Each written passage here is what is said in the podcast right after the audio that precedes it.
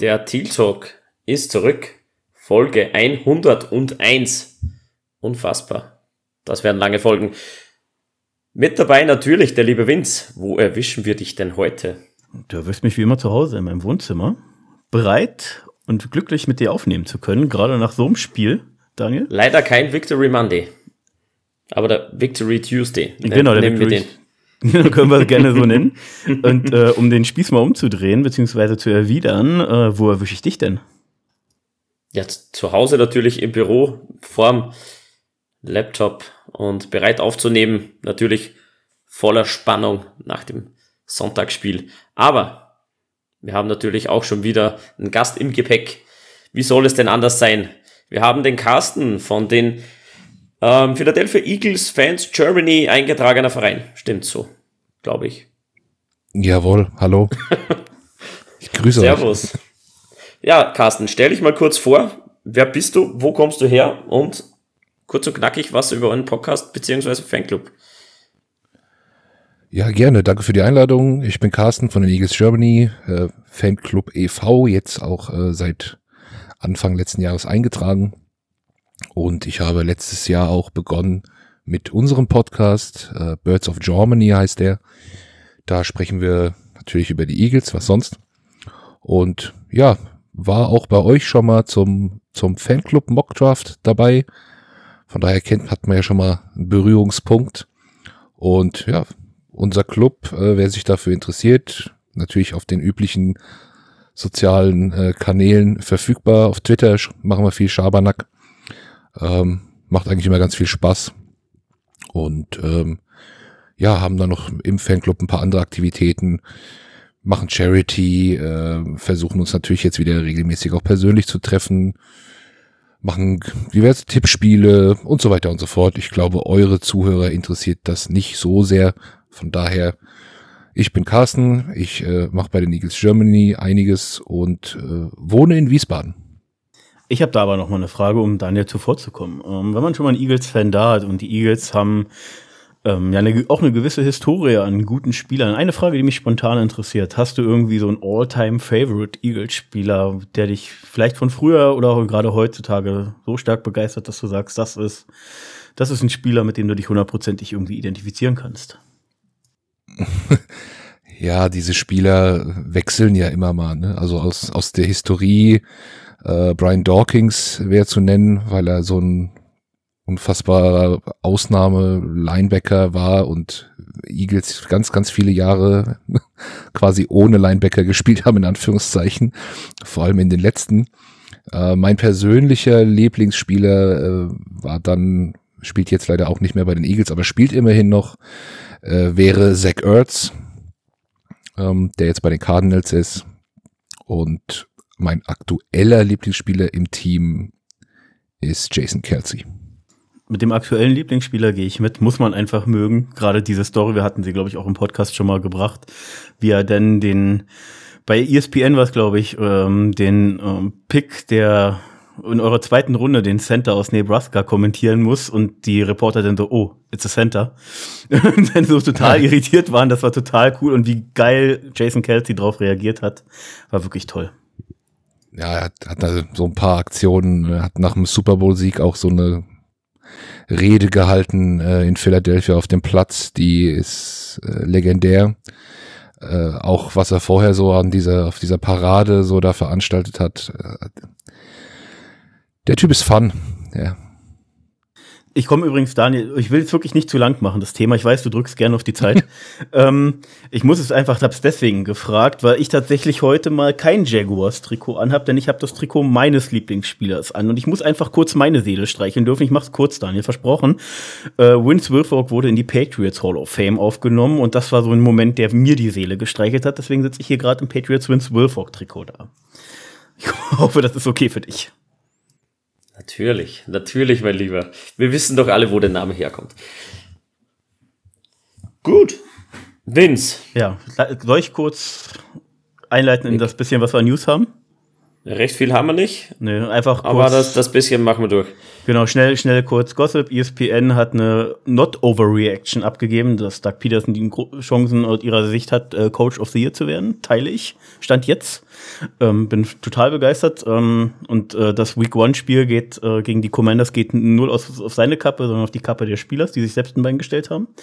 Ähm, dann, ich glaube, dazu muss man gar nichts groß sagen, aber dann im, äh, sowohl im CBS Sports Ranking als auch, äh, ich glaube, wo war es jetzt, äh, im internen Jaguars Rating sind wir im Power Ranking doch sehr weit hochgeklettert. CBS sieht uns gerade sogar an neun, die Eagles an eins, um Carsten hier mal ein bisschen äh, Seele streichen zu ermöglichen.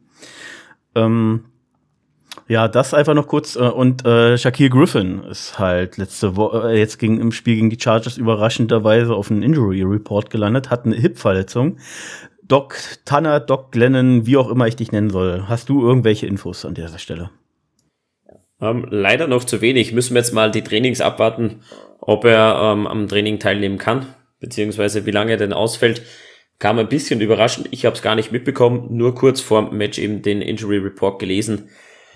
Ja, Hip Injury kann von viel bis ganz wenig alles sein. Vielleicht nur eine kleine Zerrung. Ähm, ja, Mal gucken, wie es die Woche dann mit dem Training funktioniert. Da werden wir sicherlich mehr wissen. Das reichen wir gerne nach. Ja, dadurch, dass sie bis jetzt wirklich nichts auch veröffentlicht haben, gehe ich wirklich davon aus, dass es so eine Day-to-Day-Sache ist, wenn er wieder am Training teilnimmt. Ähm, vermeintlich würde ich an der Stelle sagen. Dann kurz auch zu eigentlich Felix sein Part, der immer noch in England verweilt. Äh, viele Grüße, Felix, falls du uns hören solltest, an dieser Stelle auch von mir natürlich. Ähm, kurz ähm, die Division-Matchups, äh, einfach kurz die Ergebnisse zu nennen. Die Houston Texans haben sich äh, in Chicago besiegen lassen, war halt insgesamt kein dolles Spiel von beiden Teams.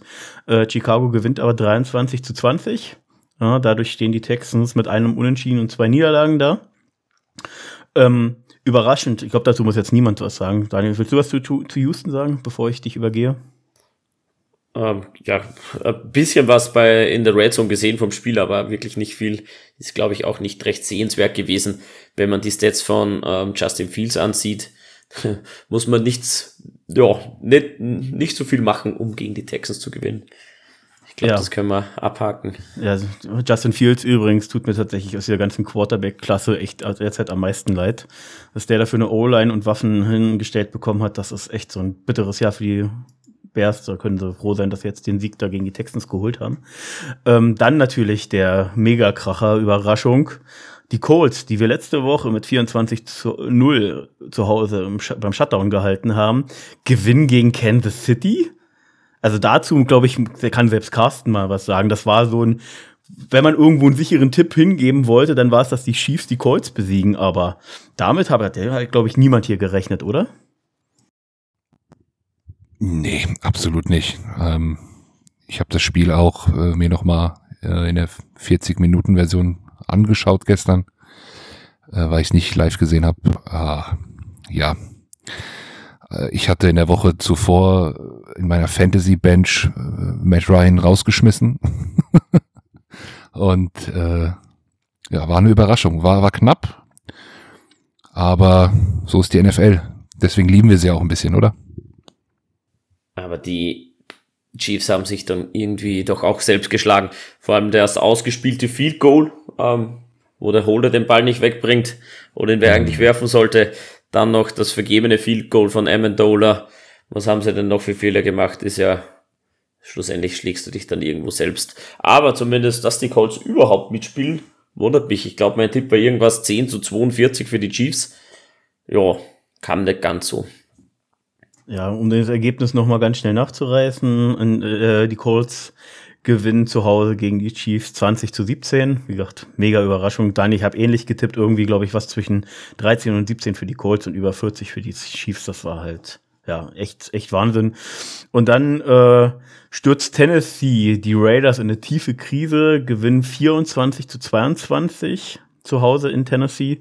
Ähm, wie gesagt, gegen die Raiders. Die Raiders lange Zeit stark zurückgelegt, gelegen. Glaube, zur Halbzeit hatte Tennessee schon diese 24 Punkte erzielt. In der zweiten Halbzeit kamen, kamen die Raiders zumindest noch ran. Aber Niederlage ist Niederlage, stehen jetzt 0-3. Ähm, ich glaube, Tennessee war in dem Spiel schlagbar, wenn ich das mal so mit, was ich mitbekommen habe. Äh, ganz kurz, wirklich jeder mal einen Satz, damit wir dann vorankommen. Schlagbar trifft's gut. Ähm, das Spiel habe ich nicht gesehen, auch nicht in der Condensed Version, nur was in der Zone gelaufen ist. Ähm, ich habe an das Comeback äh, ja geglaubt zumindest oder gehofft, ist nicht gekommen. Ähm, so ein Sieg, Sieg für die Titans tut ein bisschen weh in der Division, aber ja, die Titans sind auf jeden Fall schlagbar und nicht nur von den Raiders, sondern auch von den anderen Gegnern und natürlich uns mit eingerechnet.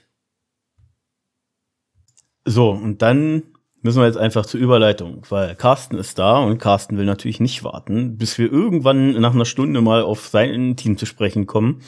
Carsten, ihr habt zu Hause, nee, in, Entschuldigung, in Washington 24 zu 8 gegen die Commanders gewonnen. Darauf müssen wir jetzt gerade auch ein Preview auf unser Spiel doch mal eingehen. Soweit ich das nämlich mitbekommen habe, war es vor allem eben ein starkes Quarter, was euch den Sieg beschert hat, auch wenn wirklich Devonta Smith abgeliefert hat. Aber bevor ich alles dir wegnehme, bist du jetzt dran.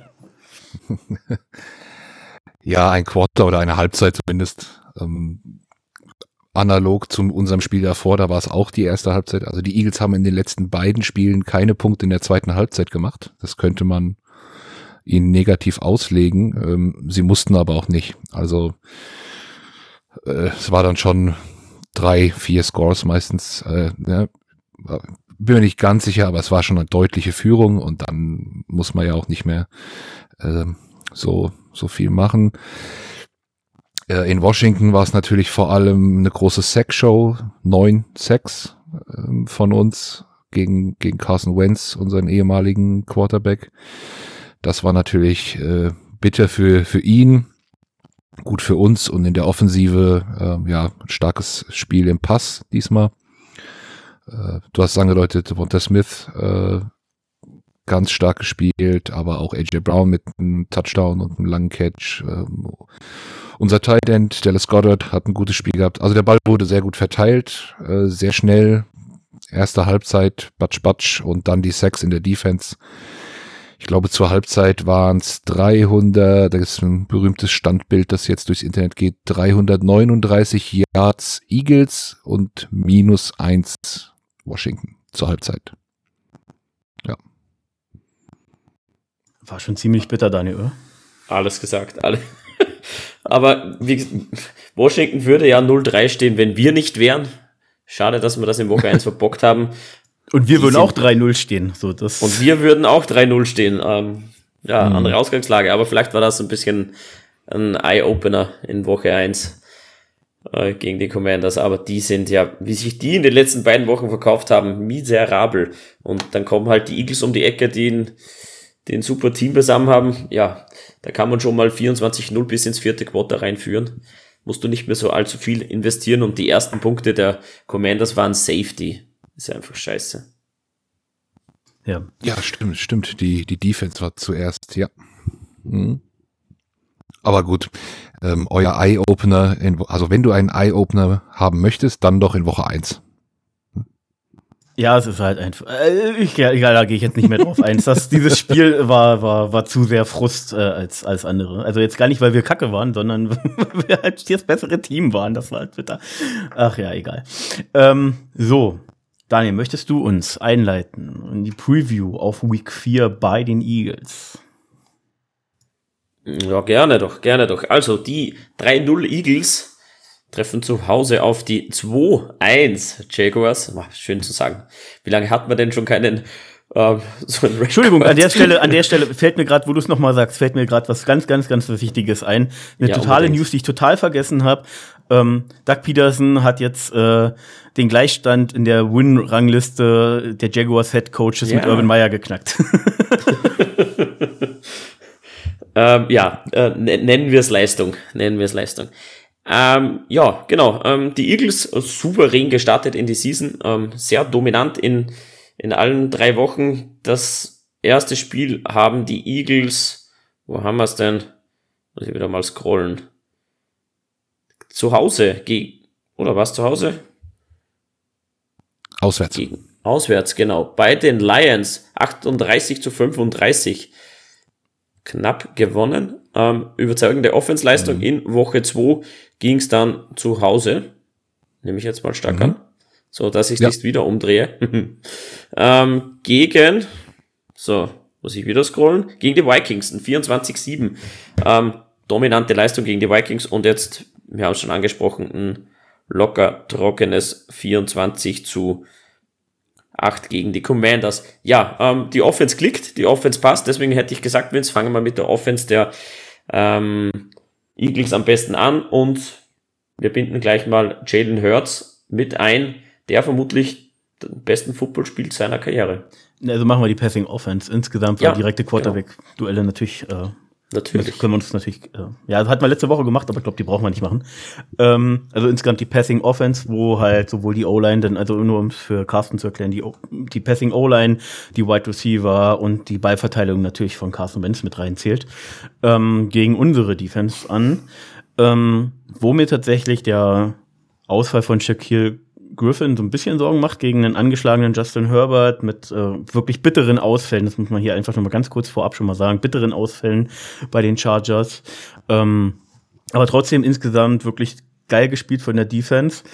Ähm, ich habe so ein bisschen Angst vor der Eagles O-Line an der Stelle, weil ich glaube, die ist wirklich gut besetzt. Ja, zählt zu einer der besseren aus meiner Sicht der Liga.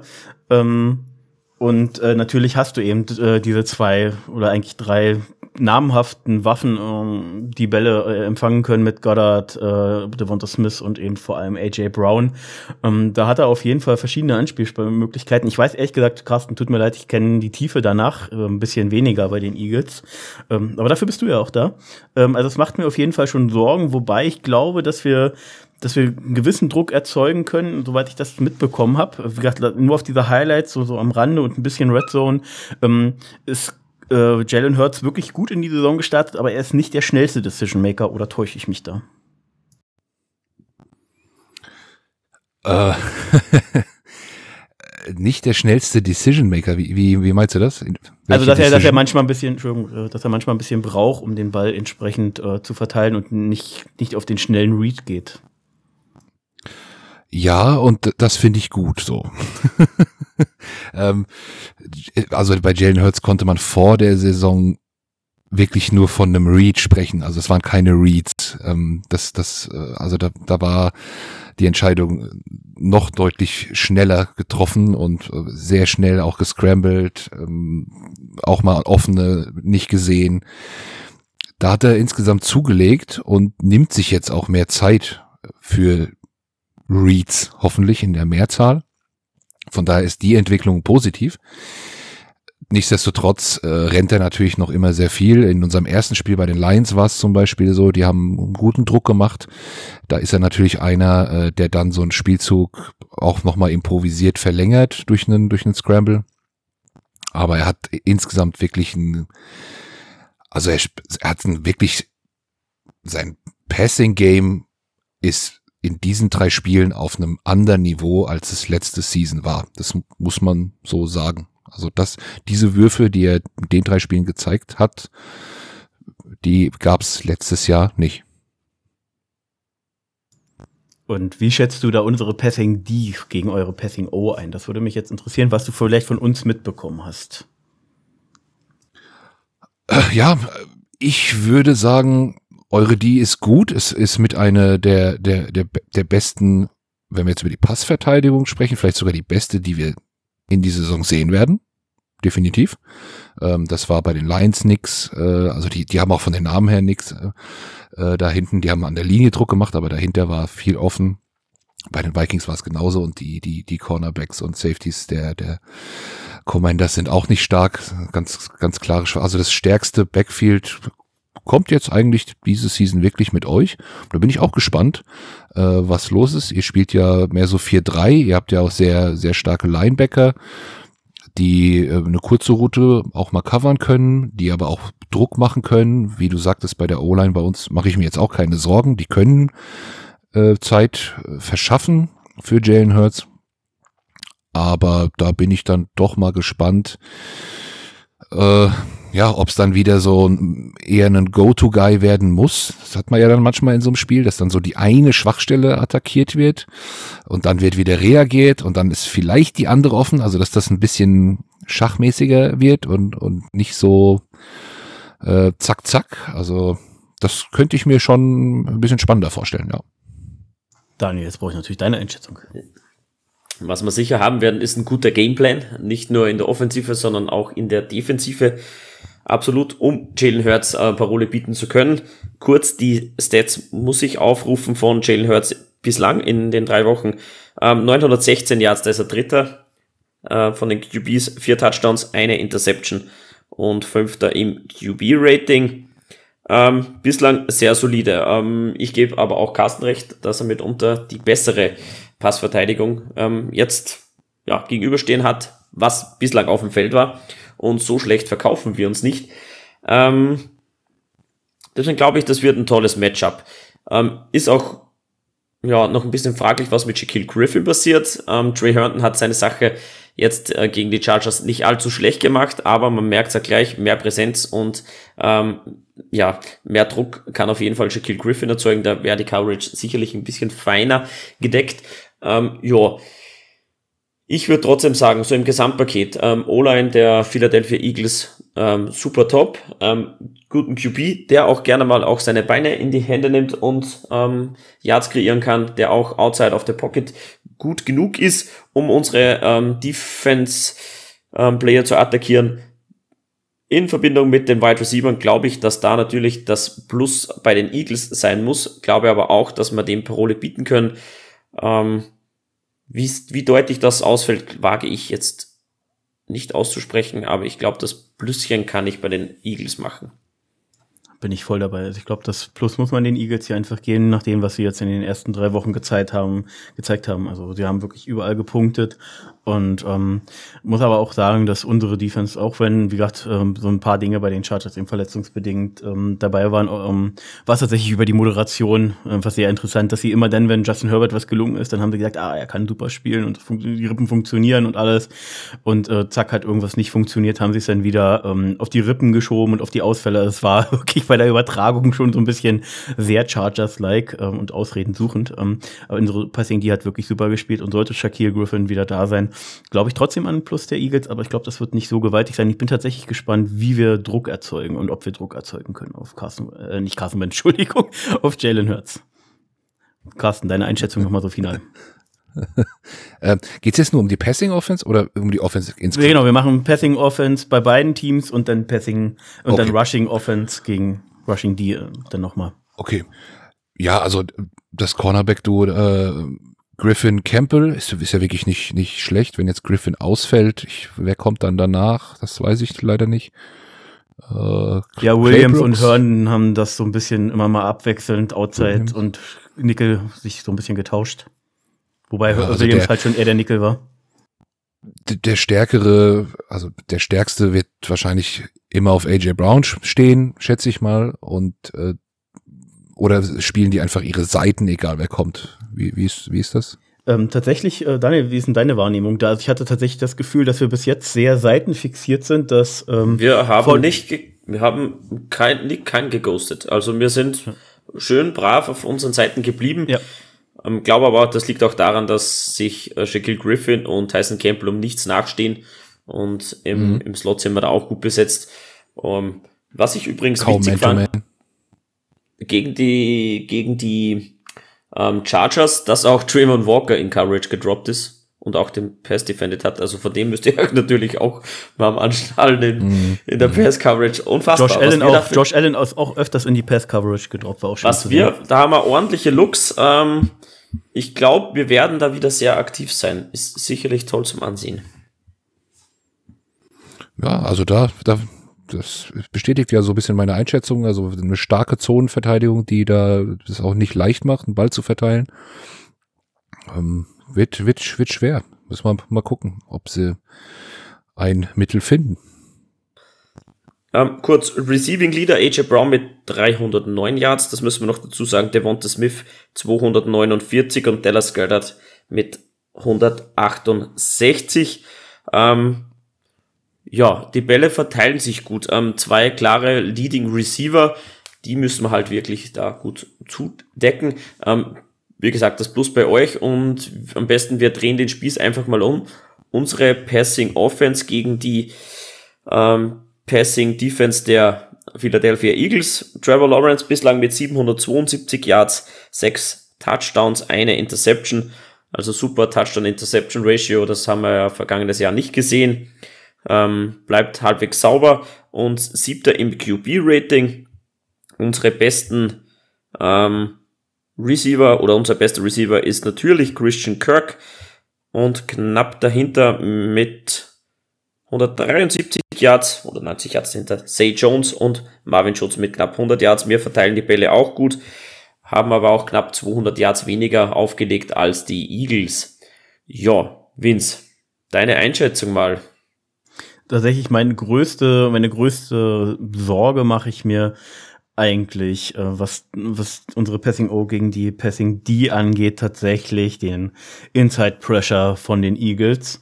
Ähm, das haben wir äh, tatsächlich wirklich jetzt gerade in den letzten zwei Spielen wirklich immer gut gelöst, indem wir schnelle Konzepte gelaufen sind, viel äh, RPOs gelaufen sind. Ich glaube, dass das auch das Mittel der, des Erfolgs sein muss, um äh, unsere O-Line gar nicht in die Bedrängnis bringen zu können, gegen diese starke Passverteidigung und diesen starken Pass-Rush der Eagles anzugehen äh, beziehungsweise das zu vermeiden. Deswegen eben wirklich schnell die Bälle verteilen, kurze Konzepte, weiterhin einfach auf viele vier, fünf, sechs Yard-Passe zu gehen, dafür aber sicher, anstatt äh, die tiefe Bombe zu suchen. Man kann die ja dann später auch gerne nochmal suchen, aber wie gesagt, wichtig diese Ballverteilung, ähnlich wie schon angesprochen hatten, mal wie Brady lange Zeit bei den Patriots getan hat, was sehr, sehr erfolgreich war. Ähm, dann stehen halt insgesamt halt meistens deutlich weniger Yards insgesamt durch den Pass, aber du verteilst es halt und nimmst viel Clock, äh, also viel Zeit von der Uhr. Ähm, und äh, ich glaube, dass das das Mittel des Erfolgs sein muss. Und ich sehe da, Carsten, du darfst mich gleich berichtigen, aber ich, glaube, ich sehe da ähm, durchaus Angriffsoptionen für uns. Ihr habt insgesamt eine starke Passverteidigung, glaube ich. Ähm, aber wenn wir da schnelle Konzepte laufen können und ähm, wie gesagt, verschiedene APOs, ähm, dann natürlich nachher auf Basis eines äh, vernünftigen oder halbwegs erfolgreichen Run-Spiels, ähm, können wir euch da schon gefährlich werden. Oder Carsten, was denkst du? Ja, auf jeden Fall. Das, das klingt sehr nach Doug Peterson äh, Offense. Ähm, ich glaube, dass das kann er. Also er schemt das ja so wie kein anderer, dass der Ball, dass der Quarterback den Ball schnell loswerden kann. Und das ist äh, ist das beste Mittel. Also ich glaube, äh, also er, so schnell ist der Druck von den Eagles ja auch nicht da. Ne? Der, der braucht ja auch ein bisschen Zeit. Von daher ähm, kann man, wenn der Ball schnell los wird, dann äh, vermeidet man einfach Sex und, und, und alles, was dazugehört. Interessant ist es für mich jetzt in der kurzen Range dieser Verteidigung, weil wir haben ein starkes ähm, Cornerback-Duo, Whiteout nenne ich es jetzt mal, äh, mit, mit Slay und mit Bradbury. Die, die sind wirklich gut. Und wir haben uns auf Linebacker stark verbessert, aber die sind alle neu. Also die sind wirklich, da spielt noch einer aus dem letzten Jahr, der Rest ist neu. Die Spieler, die neu sind, sind verbessert. Aber da hat man auch in den ersten Spielen so gesehen, die neuen sind noch nicht 100% drin oder es gibt auch noch mal hier und da einen Abstimmungsfehler oder äh, ja, also sind noch nicht so eingespielt und das ist dann auch die Zone, wo man natürlich ähm, dann einen kurzen Pass immer schnell mal hinbringen kann. Ja? Also würde ich, äh, wenn ich jetzt äh, Offense Coordinator der Jacks wäre, würde ich das auch empfehlen, so definitiv. Und dann muss die Passverteidigung halt gucken bei bei äh, äh, bei den Eagles, dass die Linebacker da auf jeden Fall sicher äh, sicherstellen, dass sie da äh, same page sind.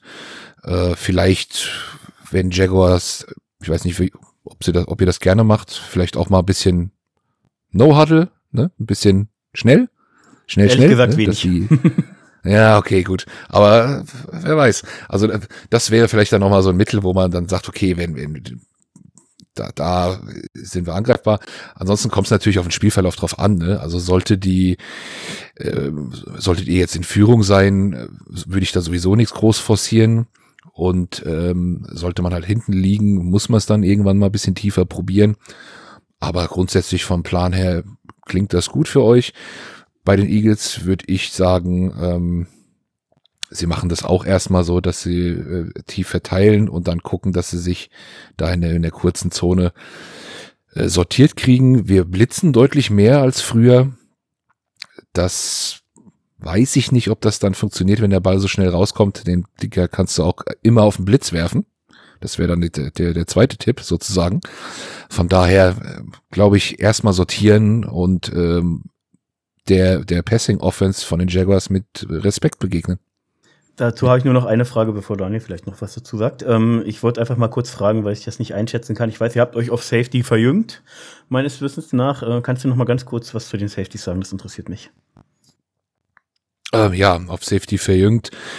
Ähm, aus dem letzten Jahr mitgenommen, in Anführungszeichen, haben wir Markus Epps, der bei uns so ein bisschen auch als Talent rangezogen wurde und letztes Jahr auch ein Breakout hier hatte. Der, der spielt wirklich gut. Unser anderer Safety war, oh Gott, jetzt, jetzt habe ich den Namen vergessen.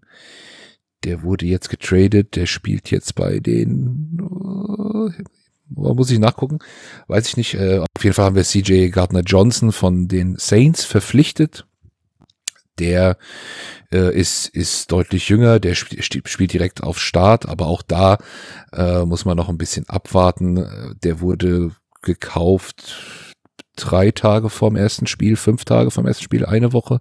Also ganz, ganz neu. Der hat das ganze System noch nicht drauf haben können zum Start der Saison. Ich glaube, jetzt langsam kommt er so rein und ähm, ja, da müssen wir noch mal ein bisschen abwarten mit dem Urteil.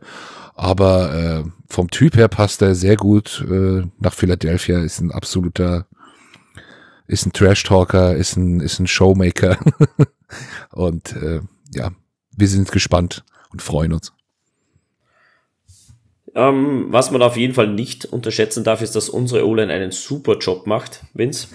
Ähm, wenige Pressures zugelassen, wenige Sektzahlen zugelassen. Javan Taylor hat nach Woche drei immer noch keinen einzigen Pressure zugelassen. Nur, dass wir das mal am Rande festhalten. Der spielt wirklich um einen neuen Vertrag. Ähm, deswegen glaube ich auch, dass man genauso wie gegen die ähm, Chargers ähm, gut attackieren werden und das auch können, die Bälle schnell verteilen, äh, Quick Release ist ganz wichtig. Und wenn es mal Zeit braucht, ähm, die Pocket Presence von Trevor Lawrence ist heuer enorm, gefällt mir sehr gut, wie der da drin hängt in der Pocket, ähm, dann sich auch noch die Zeit erkauft und dann die Bälle anbringt. Ähm, die O-Line, wie gesagt, macht, was das betrifft, einen guten Job, gefällt mir sehr gut, ähm, sicherlich nicht das Beste vom Besten und nicht die Creme de la Creme, aber sehr gut in meinen Augen. Ähm, da können wir zufrieden sein und wir werden attackieren und wir werden gut attackieren. Und wenn man bedenkt, dass man den Chargers 38 Punkte einschenkt, Verletzungen hin oder her, das ist mal eine Ansage. Und ich glaube, da werden wir weitermachen. Jo, Vince. Lass mich noch ganz kurz, bevor ich äh, meine, meine Prediction abgebe, ganz kurz sagen, ja, die O-Line sieht deutlich verbessert aus. Gerade in Woche 1 hatten wir ja, wobei da hatten wir es auch mit Payne und Allen zu tun von den Commanders, die ja prinzipiell wirklich zum Besseren gehört, was die Liga haben. Und das ist jetzt eine deutliche Untertreibung aus meiner Sicht. Ähm, aber ähm, dass die O-Line insgesamt halt über die drei Spiele so gut aussieht, liegt halt wirklich gerade an natürlich in den letzten zwei Wochen an diesen wirklichen schnellen Plays, die wir machen. Da siehst du als O-Line, und ich will die O-Line hier nicht irgendwie schlecht drehen oder so, aber da siehst du als O-Liner prinzipiell immer besser aus, als wenn du dir halt mehr Zeit in der Pocket nies, äh, nimmst. Aber trotzdem insgesamt äh, für dieses System, was jetzt sehr erfolgreich gerade ist, sehr gut, was, wie sie es umsetzen. Und meine Hoffnung ist eben, äh, das war eben auch so das, was ich dachte, Linebacker und Safety Safeties möglich, also mögliche Schwäche, was für eine trotzdem wirklich sehr ordentliche Defense bei den Eagles äh, spricht, sieht man an den Ergebnissen ja auch. Ähm, aber vermeintlich so die Schwachstellen, das könnte uns, glaube ich, entgegenkommen und deswegen gebe ich hier in der Prediction leichtes Plus in der Passing Offense tatsächlich für uns ab. Würde ich auch sagen. Und ich denke, da schenkt man auch ordentlich Punkte ein. Wird sicherlich eher in Richtung High Scoring gehen. Was ich glaube, ähm, Low Scoring wird sicherlich nicht. Ähm, kommen wir zum Rushing-Teil. Und da glaube ich. Stopp, stopp, stopp, Carsten, du darfst noch eine Einschätzung abgeben, bevor du weiter rusht. ähm, ja, vielleicht ein ähm, perfekter Übergang. Ich mache mir um die Passing Offense weniger Gedanken tatsächlich bei den Jaguars als die Rushing. Also ich bin bei dem Passing äh, noch bei den Eagles. Beim Rushing kommen wir jetzt gleich zu, äh, überlege ich es mir mehr. Dann darfst du doch gleich mal überleiten, wenn du das so schön anfängst zu erzählen. Ja, weil ähm, das, das war auch so eine Erkenntnis bisschen aus den ersten Eagles-Spielen. Die Rushing Offense äh, im ersten Spiel gegen die Lions war, war eine Katastrophe. Also war wirklich schlecht. sehr, sehr schlecht. Ähm, sowohl an der Linie als auch dann dahinter. T schlechtes Tackling. Ähm, wirklich nicht gut. War gegen die Vikings dann sensationell, aber die Vikings sind es auch sehr eindimensional angegangen und da habt ihr mehr zu bieten. Und, und Doug Peterson kennt die Eagles gut, der weiß, wie man da spielen muss. Der, der ist generell auch ein, guter Run-Coordinator mit, mit, mit ähm, Etienne und ähm, Robinson, Robinson, ist es, ne? Genau, ja. Robinson, genau. Von dem bin ich begeistert. Und die O-Line, äh, wie ihr gesagt habt, ist wirklich gut. Die ist jetzt nicht nur gut in der Protection, wenn der Ball schnell rausgeht, geht schneller, aber die, die blockt auch gut vor. Und wenn ihr dort da kreativ, äh, kreative Runplays anbringt, vor allem auch nicht, nicht nur durch die Mitte, sondern auch mal ein bisschen über außen oder auch mal ein bisschen mit einem, mit Screen oder so, dann gebe ich da das äh, Plus den, den Jaguars. Ähm, Im Passing ich, bleibe ich noch beim Minus, aber das ist für mich, äh, also da werde ich sehr drauf achten. Und da muss sich auch die, die, der Defense Coordinator der Eagles jetzt was ausdenken. Das muss dann anders angegangen werden. Das ist ein ganz anderes Spiel wie die, wie jetzt äh, letzten Sonntag. Und da bin ich gespannt, äh, was wir machen. Interessant wird es bei den Eagles, denke ich, da ähm, Jalen Hurts, der ähm, Rushing, also im, im Rushing Zweiter ist hinter ähm, Sanders mit drei erlaufenen Touchdowns. Ähm, muss man schon im Auge behalten. Ich bin gespannt, wie Mike Colby darauf reagiert, ob er einen Spy einsetzt. Ähm, prinzipiell glaube ich auch, dass wir vom Linebacker-Core besser sind als die letzten drei Gegner von euch und dass wir da auf jeden Fall mehr Speed mitbringen. Und da wird es natürlich interessant, wie Jalen Hurts das auch anlegen wird und auch die Offense der Eagles das anlegen wird. Ähm, ist nicht immer nur eine Notlösung, aber wenn Jalen Hurts mal ins Laufen kommt, musst du den zuerst mal stoppen. Und da haben wir halt mit Devin Lloyd und Olukun schon zwei mörderisch schnelle Linebacker on board. Ähm, die können natürlich auch dann die wichtigen Tackles ähm, vor der First Down Markierung oder vor der Endzone machen. Vince. Insgesamt nochmal ganz erstmal kurz auf unsere Rushing O natürlich nochmal äh, zurückzukommen, ähm, glaube ich schon, dass wir, dass wir vielleicht leicht im Plus sind. Ich würde den Vorteil gar nicht so riesig sehen, weil ich habe halt immer noch wahnsinnigen Respekt vor dem Namen Fletcher Cox. Ähm, vielleicht nochmal eine kurze Einschätzung von Carsten dazu, weil für mich halt wirklich über die Jahre einer der besseren oder besten Defense Tackles, die es in der NFL so gibt. Ähm, auch im Linebacker-Core habt ihr euch, wie gesagt, der verjüngt, verschnellert. Und ähm, unsere O-Line, auch wenn die Zahlen wirklich gut sind ähm, und wir immer mal äh, tatsächlich jetzt auch mit James Robinson Big Plays tatsächlich schaffen, was äh, für mich sehr überraschend kommt, aber ich natürlich gerne mitnehme, ähm, sehe ich da halt einfach noch eine gewisse Qualität, gerade Interior bei euch stehen. Ähm, und danach komme ich dann zu unserer Rush-Verteidigung. Ja, gerne. Also klar, Fletcher Cox ist immer noch ähm, sehr, sehr gut, aber er ist auch, äh, also hat seine Prime auch hinter sich. Das muss man auch, auch dazu sagen. Ähm, äh, ich, ich weiß nicht, zehn Jahre ist er jetzt dabei, elf, zwölf. Das, das geht ja nicht an einem, einem, einem vorüber. Und lustigerweise war gerade unsere Run-Defense äh, besser, wenn äh, wir mit John Davis gespielt haben, also unserem Rookie, unseren, unseren First-Round-Pick ähm, der einfach anscheinend, er hat einfach schneller reagiert und, und bessere, eine bessere Range in Anführungszeichen an der Linie hat und, und links, rechts äh, mehr adjusten kann als ein, ein Fletcher Cox. Muss man mal gucken, was sie sich da, sich da ausdenken. Also deswegen sagte ich gerade, dass ich da sehr gespannt drauf bin und habe auch den Hinweis gegeben, ähm, Outside Run, äh, Slants und so. Also gerade wenn der Run nicht durch die Mitte geht, wurde es bei den Eagles schon ein bisschen chaotisch. Also vielleicht das mal ein bisschen einplanen. Ja, das hatten wir ja beim vierten Versuch, Daniel, ne? Das, äh, wo wir noch ein Jahr gehen müssen und dann kommt 50 Jahre daraus gegen die Chargers zum Touchdown.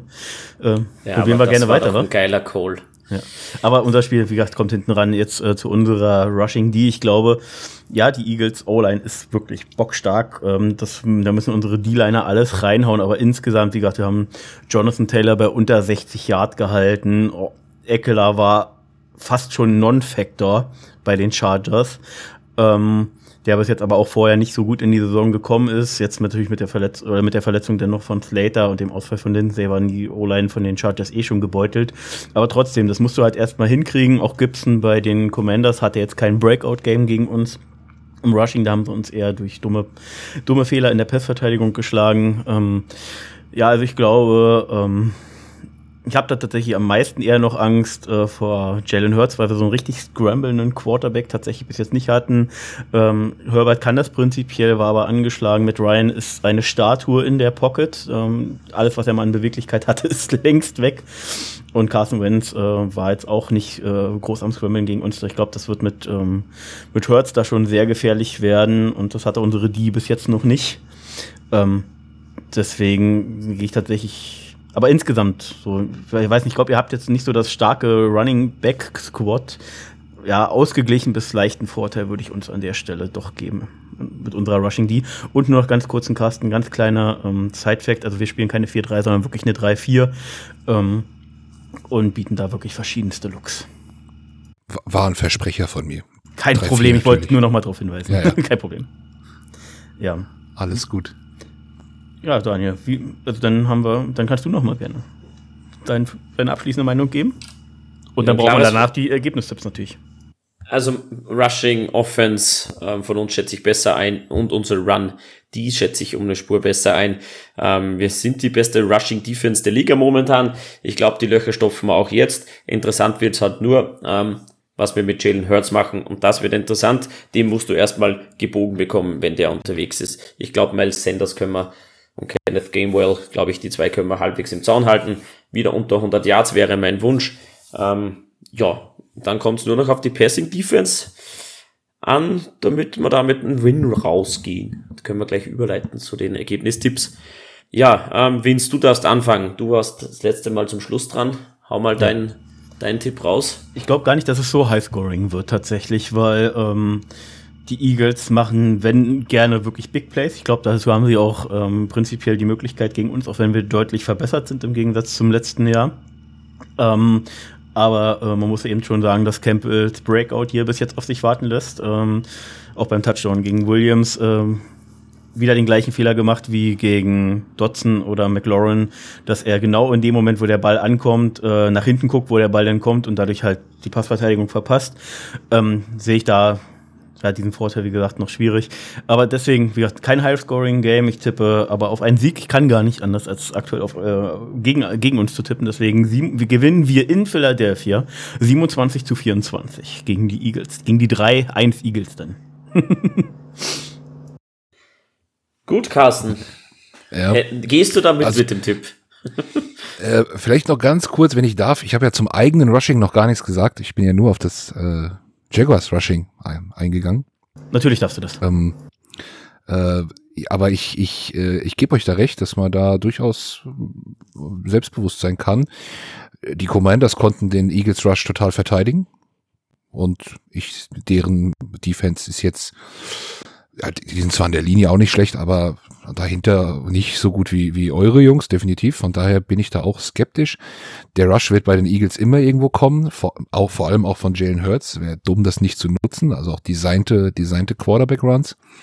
Ähm, da muss man aufpassen. Ansonsten die anderen Running Backs, das habt ihr schon, glaube ich, ganz richtig eingeschätzt. Da kommt auch mal der, mal der. Ähm, und dann guckt man mal so ein bisschen, wer einen guten Tag hat. und dann muss man halt aufpassen, dass keiner einen guten Tag hat. Aber insgesamt wirklich äh, habt ihr das auch äh, gut analysiert. Ich ähm, sage auch, es wird nicht so, also das wird jetzt kein Shootout, glaube ich, sondern das, das wird sich ein bisschen anpassen. Ich, ich gehe ja eher auch ein bisschen von einem taktischeren Spiel aus, weil ich glaube, dass die Eagles jetzt den, den Jaguars da auch mit, mit, mit einem äh, erhöhten Respekt begegnen und wissen, dass sie jetzt nicht mit einem erste Halbzeit-Game das Spiel gewinnen können, sondern sie brauchen zwei gute Halbzeiten und werden viel ausprobieren, werden viel rotieren auch, äh, gerade in der Defense. Äh, ich, vom, vom Gesamtpunktzahl sehe ich es ähnlich wie der Vince, aber ich bin natürlich auch selbstbewusst und sage ähm, 27, 21 für die Eagles. Gut, da fehlt nur noch ich und ich glaube, wir gehen da wirklich mit einem Win raus. Ich glaube, unser Gameplan wird passen und deswegen gewinnen wir das Spiel 31 zu 24 bei den Eagles und wir stehen beide 3-1. Da würde ich mich natürlich freuen. Wäre natürlich bitter für dich, äh, Carsten, an der Stelle gegen uns zu verlieren, weil wir ja natürlich die Jaguars noch nicht den Ruf haben. Aber wenn man fairerweise ist, wenn beide Teams nach äh, vier Wochen 3-1 stehen, glaube das hätten wir vor der Saison alle unterschrieben, oder? Ich finde das gar nicht so bitter, weil auch bei unserem ersten Spiel gegen die Lions, die Lions sind dieses Jahr auch nicht mehr die Lions vom letzten Jahr und muss man dann einfach respektieren. Und genauso ist es bei den Jaguars, ne?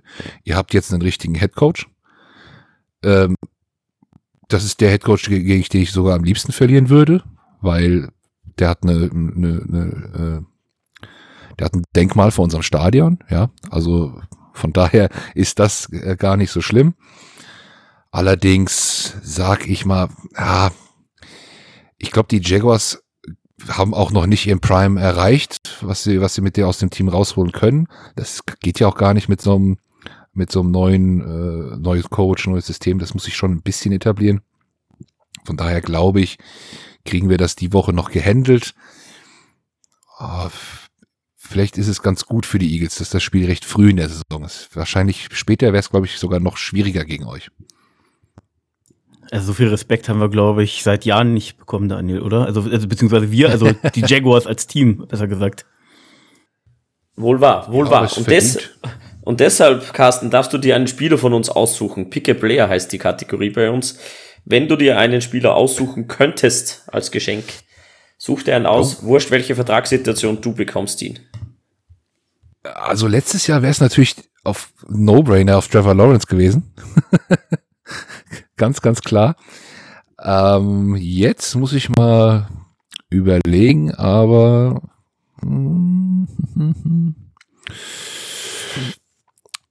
Ja, ich, also, wie gesagt, ich habe ja vorhin schon mal einen Running Back genannt, von dem ich sehr begeistert bin, mit, mit James Robinson. Ähm, der würde mir, also das wäre vielleicht sogar auch noch ein kleiner Need bei den Eagles, ne? So ein richtig klarer Running Back, der, der richtig rennen kann. Das, also in der Offense wäre er das auf jeden Fall. Wäre es James Robinson. Den finde ich, finde ich wirklich richtig gut. Und in der Defense ist es, äh, äh, ganz klar, glaube ich, Devin Lloyd. Okay, krass. Hätte jetzt tatsächlich mit Josh Allen an der Stelle gerechnet. Ähm, aber. Ah, ich, ich, ich mag gute Linebacker. Ich war so ausge, also wir Eagles-Fans haben fünf Jahre, wie gesagt, quasi ohne Linebacker gespielt. Wir haben Durst und sind äh, sind nie, also wir, wir, wir brauchen Linebacker. Wir wollen, also ich, ich will Linebacker sehen, ich gute Linebacker. Okay. Ähm, ja, ich nenne ich nenn an der Stelle tatsächlich jetzt an der, also wie gesagt, an der Stelle hm, doppelt und dreifach wiederholt, ähm, Entschuldigung, ähm, an der Stelle ein Spieler, den ich wirklich gern hätte und ich weiß schon, wen Daniel nennen wird, bin ich mir relativ sicher, aber ich gehe mit Dallas Goddard. Ich finde auch so, so gut Ingram bis jetzt ist, ähm, wir bräuchten halt so einen richtig klaren, wirklich so ein so ein Thailand, der sowohl als äh, blocken kann, von der Größe her wirklich so ein Big Body hat, ähm, größeren Catch-Radius und Dallas Goddard gefällt mir halt wirklich sehr gut. Äh, Gerade die Season jetzt mit dem Breakout auch von Jalen Hurts. Ähm, ja, Dallas Goddard ist meine Wahl. Und Daniel, darf ich predikten, wen du nimmst? Ja, und du liegst sicher falsch. AJ Brown. Nee, eben nicht. Was? Jetzt bin ich surprised. Nein, weil ich ähm, Devonta Smith schon vor dem Draft mochte. Ähm, das dürre, ja, das dürre Gestell. Ich, ich mag den Kerl. Ähm, der spielt einfach so traumhaft, hat mir vorher gut gefallen, ähm, super Pick gewesen der Eagles und es zeigt er auch in der Season, dass er ähm, wirklich ein Top-Receiver ist. Aber wenn du hast recht gehabt, ich wünsche mir noch einen Receiver. Ist jetzt tatsächlich, wie gesagt, also ich persönlich habe halt bei, auch wenn bis jetzt nichts passiert ist in dieser Saison, aber Carsten, sei es mir bitte, äh, seh es mir bitte nach, ähm, bei Devonta Smith habe ich weiterhin Angst, dass wenn mal ein böser Safety-Hit kommt, dann bricht da alles, weil der einfach so dürr aussieht, dass ich echt vor einem Hit Angst habe. Jeden, jeden Pass auf ihn habe ich diese Angst. es ist, äh, ich, ich mag ihn auch sehr. Äh, ihr habt beide eine sehr gute Wahl getroffen, finde ich. Ähm, AJ Brown hat natürlich vielleicht einen anderen Value irgendwo, ja, ähm, weil er halt, also ist ja auch ein ganz anderer Typ. Ähm, deswegen ergänzen sich die beiden ja ganz gut. Aber äh, habt ihr gute Wahl getroffen, auf jeden Fall. Ja, mir fällt es natürlich schwer hier. Ich, nee, eine letzte Frage. Tut mir leid, Daniel.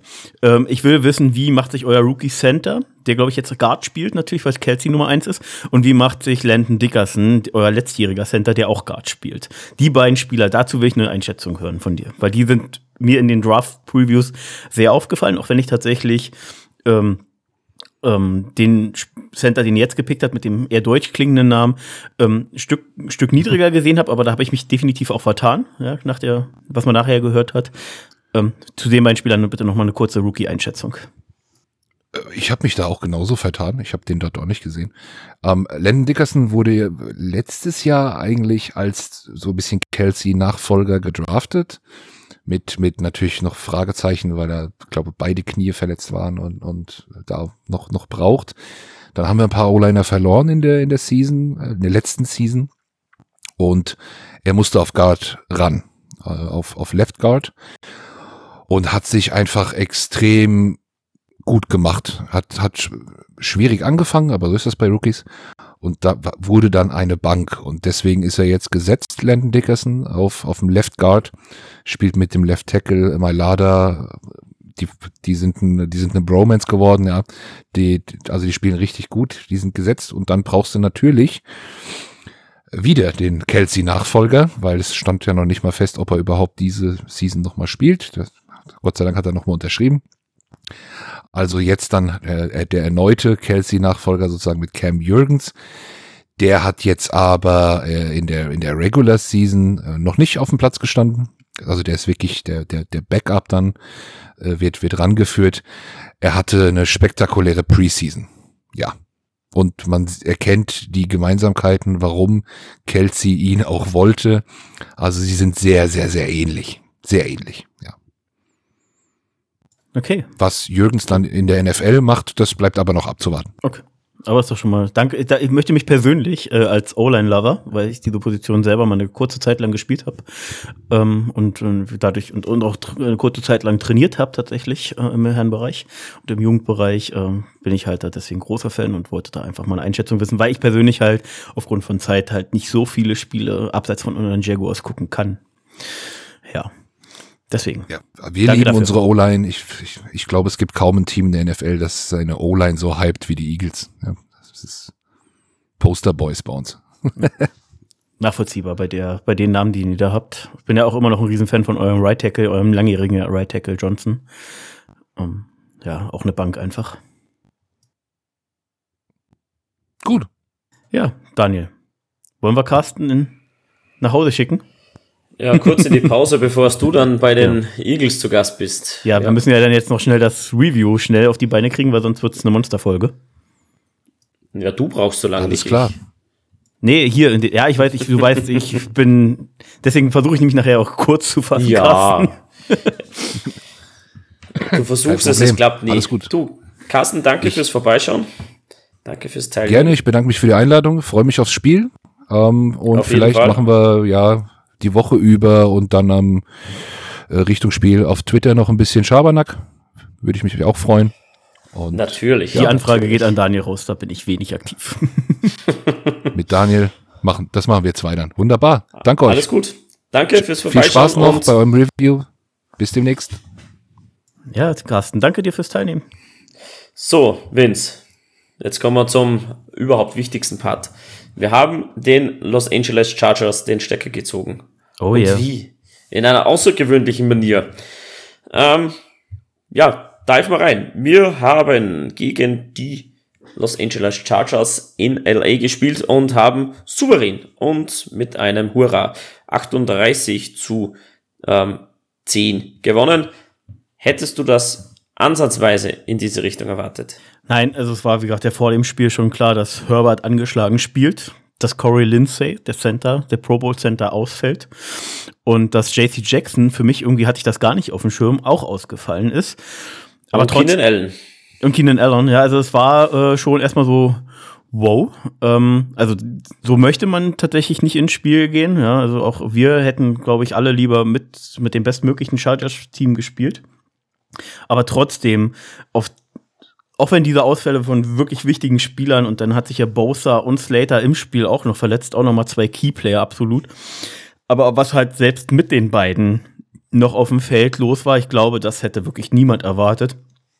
Wir haben eiskalt das in der Offense durchgezogen, wie wir es eben auch schon bei den Colts gemacht haben, wie wir es jetzt auch hoffen, dass wir es jetzt gegen die Eagles machen. Viele schnelle, kurze Spielzüge, RPOs, ähm, einfach immer, auch wenn der Run irgendwie mal nur zwei Yards gebracht hat, weiterhin nachgesetzt, nicht nachgelassen. Das, was ich auch hoffe, dass wenn wir mal irgendwie einen Score im Rückstand sind, trotzdem weiterhin auf den Run setzen. Die Defense darf nicht auf den Pass predikten, sondern die muss, muss die weiterhin äh, sozusagen äh, balanced halten. Ähm, das haben wir einfach, also coachingmäßig einfach brutal gut gelöst. Also was wir jetzt wirklich diese Saison sehen, auch mit dem verkackten Commanders Game, ähm, ist was, ähm, was wirklich so ein grandioser Coach wie Doug Peterson ausmacht. Und ich habe ihn ja schon von Anfang an gewollt und ich bin so, so happy. Hätte der eine Trikotnummer oder gibt's irgendwie was, ich würde mir sein Trikot holen oder sein, sein Shirt holen. Ich bin so ein Fan von Doug Peterson.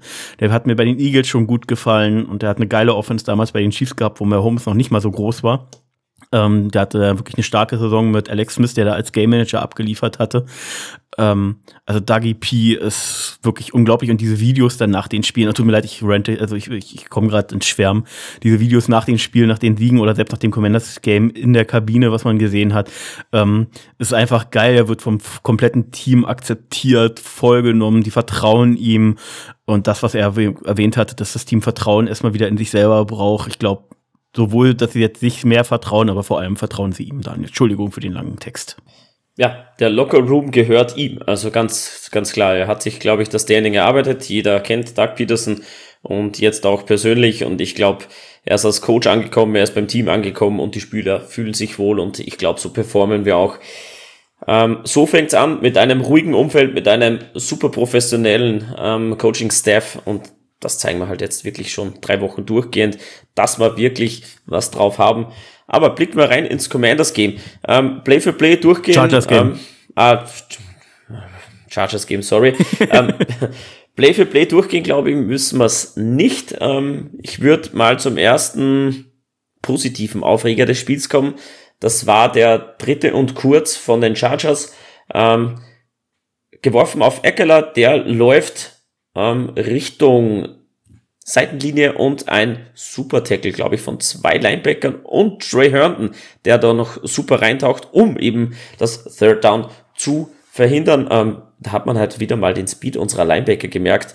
Ähm, einfach schwer zu spielen für, für Running Backs und Eckler ist kein langsamer ähm, Running Back. Ja, ja, haben ihnen die Sache ordentlich schwer gemacht. Jetzt mal abseits von den rein athletischen Fähigkeiten, die wir dieses Jahr dazu gewonnen haben. Und selbst meist Jack war nie ein langsamer Linebacker. Äh, das einfach hier an der Stelle nochmal zu sagen. Aber insgesamt halt das Linebacker-Core natürlich deutlich schneller geworden und deutlich besser. Aber was halt vor allem aus, auffällt, ist einfach das Spielverständnis. Äh, wir reagieren schneller auf Situationen in der Defense und ähm, wir, wir äh, wollen Sachen auch finishen. Ja, und im Gegensatz zum Week One Spiel overpursuiten wir tatsächlich nicht. Da haben wir definitiv in den letzten zwei Wochen draus gelernt. Also wir machen sichere Aktionen. Wir, wir ähm, schneiden ihm den Cutback-Winkel auch an der Stelle da super ab. Hörnten kann dann wirklich da außen, sich, äh, außen dicht machen und die Linebacker geben, nehmen die Cutlane weg. Also es war wirklich ähm, vom Spielverständnis her und vom, vom puren Willen einfach äh, insgesamt das ganze Spiel schon letzte Woche und diese Woche weiterhin zu sehen, wie unsere Defense insgesamt agiert. Dann tauchen wir ein zu den ersten Punkten, die wir aus Bord bringen. Das war ein Field Goal von Riley Patterson. Ähm, von wie viel Yards haben wir es diesmal? Ähm, kurzen Moment. 22 Yards Field Goal war ein kurzes. Danach Kam Lass mich mal ganz kurz, ganz kurz an der Stelle, ich will es wirklich nicht lang machen, aber wir hatten ja. Du machst war, es lang. Nein, ich mach's nicht lang, ich mach's ganz kurz. Äh, wir hatten ja, das war ja Ende des äh, ersten Quarters, da hatten wir ja noch angedeutet, so gehen wir jetzt dafür. Dann war aber die, die Zeit runtergelaufen und wir nehmen direkt nach dem ersten Quarter des Field Goal und äh, die Reporter haben ja auch gerätet in der Facebook-Gruppe, war es auch äh, dis äh, diskutabel. Also einige waren so, einige waren so und ich fand es absolut die richtige Entscheidung, hier die drei Punkte zu nehmen, damit du nicht im zweiten Drive hintereinander sozusagen ähm, ohne Punkte rausgehst und mit den drei Punkten bist du in Führung gegangen und hast schon mal ein kleines Polster geschaffen. Ich fand es richtig. Ja, auf jeden Fall. Ich weiß nicht, was die Statistik sagen wird, die Analytics, aber ich glaube, alles richtig gemacht. Ähm, danach kam die Interception und wer soll es denn anders sein als Devin Lloyd war es, glaube ich. Ja, ja. ich glaube, der war diesmal sogar gar nicht getippt, sondern den, den fängt er an der Stelle einfach gut. Äh, Justin Herbert übersieht ihn da irgendwie. Ich habe es nicht mehr genau die Szene auf dem Schirm. Ähm, war aber auf jeden Fall schwieriger, die Interception zu machen, als in Woche 1, wo, er, wo Devin Lloyd diesen getippten Ball da ganz easy äh, in die Hände nehmen kann, ohne Druck. Ähm, ja, er steht da irgendwie einfach richtig. Ich weiß gar nicht, warum er überhaupt da diese Interception macht. Hast du die Szene noch im Kopf, Daniel? Das war von, verteidigt von, glaube ich, Tyson Campbell von der Schulter dann weggesprungen. Devin Lloyd, ja, alles richtig gemacht. Interception gefangen und. Oh, doch getippt. Ich habe es nicht mehr wirklich nicht mehr äh, in Erinnerung gerade. Das war alles, dieses ganze Spiel war so Irrsinn, dass ich ja schon mehrfach geschrieben hatte in der Facebook-Gruppe. Das sind nicht mehr meine Jaguars. Auf jeden Fall stehen wir dann Vierter und Fünf nach ähm, drei Versuchen und machen dann beim vierten und fünf das Field Goal von 23 Yards. Riley Patterson an diesem Abend perfekt. Ja, nächstes Play. Die Defense schlägt wieder zu und ein Forced Fumble von Davan Smoot. Das wird dich sicherlich freuen und recovered von Oluokun. Ähm, der Druck war da unfassbar schnell, wie ja, Davan Smoot da ähm, im Backfield aufgetaucht ist. Ja, wie gesagt, an so Stellen hat man, äh, gerade Inside Pressure hat man definitiv gemerkt, dass Lindsay gefehlt hatte. Den Credit muss ich ihm einfach hier geben, weil er ein Pro Bowl Center ist und wirklich starker Center ist.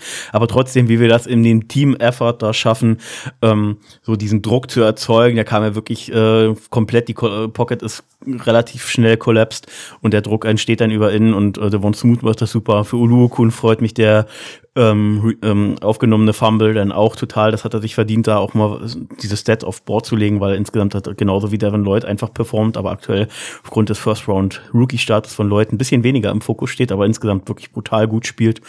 Und ähm, ja, macht einfach Spaß, äh, wie wir in der Defense callen, dass wir, äh, dass wir verschiedene Blitz-Packages haben, denn auf einmal Trevor Walker mit seinen 275 Pfund äh, in Coverage droppt und das auch noch äh, gut macht. Also das ist es ist wirklich eine Defense auf dem Platz, wo ich sage, da kannst du tatsächlich, glaube ich, als Offense auch schwer irgendwie erwarten, was gerade kommt und das ist brutal gefährlich. Absolut. Ähm, brutal gefährlich wurde auch dann im Anschluss unsere Offense mit einem Touchdown-Pass von Trevor Lawrence auf Say Jones. Eigentlich nicht die geplante Route, aber ähm, Trevor Lawrence ähm, rollt nach rechts außen, er kauft sich nochmal Zeit. Say Jones bemerkt es, läuft sich frei und ja, wunderschöner Pass in die Endzone auf Say Jones. Ähm, perfekt executed, hätte ich mal gesagt. Ja, vor allem deswegen einfach perfekt, weil das ist ja irgendwas, was uns über in der Offense letztes Jahr halt auch komplett gefehlt hat, dieses sich dann nochmal frei laufen. Also irgendwie hatten, waren wir letztes Jahr da sehr starr, wenn irgendwie was nicht geklappt hat. Ähm, dieses Mal äh, ist einfach das Selbstvertrauen jetzt mittlerweile einfach auch schon größer und wir ähm, Trevor erkauft sich da die Zeit und Zay Jones bemerkt das, äh, reagiert drauf, läuft sich frei, sieht, was so vor ihm passiert, weil er hinten auch in der Endzone steht und ähm, beziehungsweise kurz steht und dann läuft er sich da weiter frei. Also äh, von beiden an dieser Stelle wirklich gut gemacht und auch die O-Line hat ihm jetzt äh, so mit so viel Zeit gegeben, dass er sich da auch freilaufen konnte es war nicht äh, ins, so, sofort nach zwei Sekunden Pressure da, ähm, sondern es, die Situation konnte sich entwickeln, war wirklich äh, top executed von allen Parteien. Top executed war dann auch der Touchdown-Pass von, ähm, Just, von Herbert auf, das war Williams, ja. Ähm, Mike Williams, ja, ähm, Mike Williams kannst du, glaube ich, nicht das ganze Spiel rausnehmen. Das war ein super Drive, ein perfekter Pass von Herbert und ja, noch besserer Catch von Williams, der die Beine noch reinbringt. Ja, ähm, war an der Stelle tatsächlich kurz überrascht, weil ähm, wir in diesem Drive, ähm, auch wenn du wie gesagt einen Herbert nicht komplett stoppen kannst und so weiter, aber wir haben in dem Drive in der Defense doch ein bisschen softer gespielt, also auch insgesamt gar nicht die Spieler, sondern auch insgesamt softer gecallt, wollten wahrscheinlich einfach mehr underneath sozusagen covern und haben den Chargers da auf einmal Raum gegeben, den sie vorher gar nicht hatten. Kann mir gar nicht genau erklären, warum wir es denn so gespielt haben. Ähm, vielleicht wollte man ihnen jetzt auch nicht das schnelle Ding sozusagen ermöglichen und äh, hat gedacht, dass man vielleicht was Kurzes dann verteidigt bekommt. Und wie ich schon vorhin erzählt habe, wie gesagt, gerade der Touchdown-Pass auf Williams, so gut Williams das auch wirklich macht, den Credit muss man ihm geben, genauso wie Herbert den, muss, den Credit geben muss, wie er den da wirklich platziert. Aber wenn ähm, Calais, äh, nicht Calais, äh, Entschuldigung, äh, und wenn Campbell da äh, die Augen bei Williams behält und nicht wieder im falschen Moment dann guckt, wo der Ball kommt, dann äh, kriegt er da auch die Arme dazwischen. Ähm, das fehlt ihm ah. halt noch so ein bisschen zwischen zu, zu einem wirklichen Elite-Corner. Na, Guck dir die Situation mal genau an, weil du siehst genau in dem ja, Moment, wenn, ja. wenn der Ball hab in die Hände ja. von Williams geht, guckt Campbell weg und reagiert War dadurch zu langsam. Also jetzt immer den Cornerback da die Schuld äh, zuzuschieben, dass er was falsch gemacht hat. Ich glaube einfach, das war einfach zu perfekt exekutiert ja, er hat von insgesamt QB und Wide Receiver. Ähm, der Ball kommt mit einem perfekten Placement. Ähm, Campbell ist da perfekt dran. Ja, er bringt die Füße auch noch rein, war halt einfach ein geileres Play der Offense als wie der Defense. Ähm, wenn er die Füße nicht reinbringt, feiert jeder Campbell ab. Äh, ja, äh, wie gesagt, das uns, ist, das halten, ist, wir uns bei, halten uns bitte bei dem nicht auf. Ist nur marginal, das soll jetzt kein Diss gegen Campbell sein. Doch, was? Nehme ich so hin. Ähm, okay. 11 Plays, 70 Yards und 5 Minuten haben wir von der Uhr genommen beim nächsten Drive, den wir aber leider nur mit einem Field Goal abschließen. Riley Patterson von ja, wieder 23 Yards, wieder knapp an der Endzone dran. Müssen wir besser exekuten in meinen Augen. Ähm, in diesem Drive ein 35 Yard Pass von Lawrence auf Christian Kirk. Wieder super Play, super Route, ähm, ja, super ausgeführt, einfach alles top. Und so geht's auch in die Halbzeit mit einem Superstand von 16 zu 7. Ja, ähm, wir haben wieder mal Möglichkeiten liegen gelassen in der ersten Hälfte, haben aber mit der Defense die Chargers so weit unter Kontrolle gehabt, dass sie nicht gefährlich wurden. Die können nach der Halbzeit mit einem Field Goal, Field Goal verkürzen, ehe wir wirklich den Turbo zünden. Fünf Plays, 75 Yards, Touchdown. Ja, und da war meines Erachtens nach der 50 Yard Run von ähm, von Robinson yes. im vierten yes. Versuch und eins. Wir gehen dafür, das war aus einer sehr, also vermeintlich eine sehr risky Position, eben wirklich an der Mittellinie. Gehen wir, 50, ja. gehen wir für vierten und eins. Ähm, es war schon so, hu, äh, mit der Führung, aber es hat sich tatsächlich ausgezahlt. Ähm, Gerade auch, wie wir das callen, die Chargers reagieren da tatsächlich auch ein bisschen komisch, weil, äh, wenn man, das haben sie auch wunderschön nochmal gezeigt gehabt, es war wirklich gleich aufgeteilt. Ähm, ähm, so diese Matchups gegeneinander. Und äh, durch die Pulling Guard Geschichte von Brandon Scherf, durch das Rüberziehen, zieht aber kein Chargers-Spieler mit und wir haben dieses, diese Überzahl auf der Seite. Brandon Scherf macht dann auch noch einen wunderschönen Block ähm, und James Robinson äh, kann ähm, durch weiteres gutes Blocking auch alle anderen Parteien äh, wirklich da den Turbo zünden. Und ich war an der Stelle wirklich überrascht, deswegen hatte ich da vorhin schon erwähnt, wie schnell er da wirkt. Und ich habe das Gefühl, er ist dieses Jahr schneller geworden. Ja, also das war wirklich, wo ich dachte, also er ist natürlich kein absoluter Speedstar, aber er ist schneller, wirkte da deutlich schneller, als ich ihn in Erinnerung hatte. Super Call, super ausgeführt. Ähm, ja, die Überzahl geschaffen. Brandon Scherf kommt, kommt um die Ecke rum. Ähm, ja, kannst du nicht mehr halten und James Robinson zündet den Turbo und ab in die Endzone 50 Yard Touchdown. Ja, ähm, dritter, ah, Three and Out war es wieder mal bei den, ähm, bei den Chargers, ehe wir mit einem 14 Plays, 8 Minuten 27 Drive, also das wünschen wir uns doch, die Uhr kontrollieren, wirklich das auf seiner Seite zu haben, ehe wir mit, ja, ich glaube, ein balanciertes ähm, Playcalling haben wir gehabt, mit einem 4-Yard-Pass auf Christian Kirk abschließen. Kannst du nicht verteidigen. Christian Kirk ein absolutes Mismatch gegen den Linebacker. Ähm, den hat er nicht mehr ercovered bekommen. Und es steht nach dem, nach der Two-Point-Conversion 31 zu 10, genau. Das war wenn wir uns jetzt in der Review äh, in Woche 3 befinden, das war der schönste Drive von uns, den ich in den drei Spielen gesehen habe tatsächlich äh, wir gehen mit einer soliden Führung rein und wir machen eben nicht nur Run, Run, Run, sondern wir bauen den Pass weiter ein, wir bei, bleiben balanced. Und das war so stark auch und gewissermaßen auch mutig, aber wir hatten dieses Selbstvertrauen uns über das Spiel und über die letzten Spiele auch erarbeitet, das so zu machen.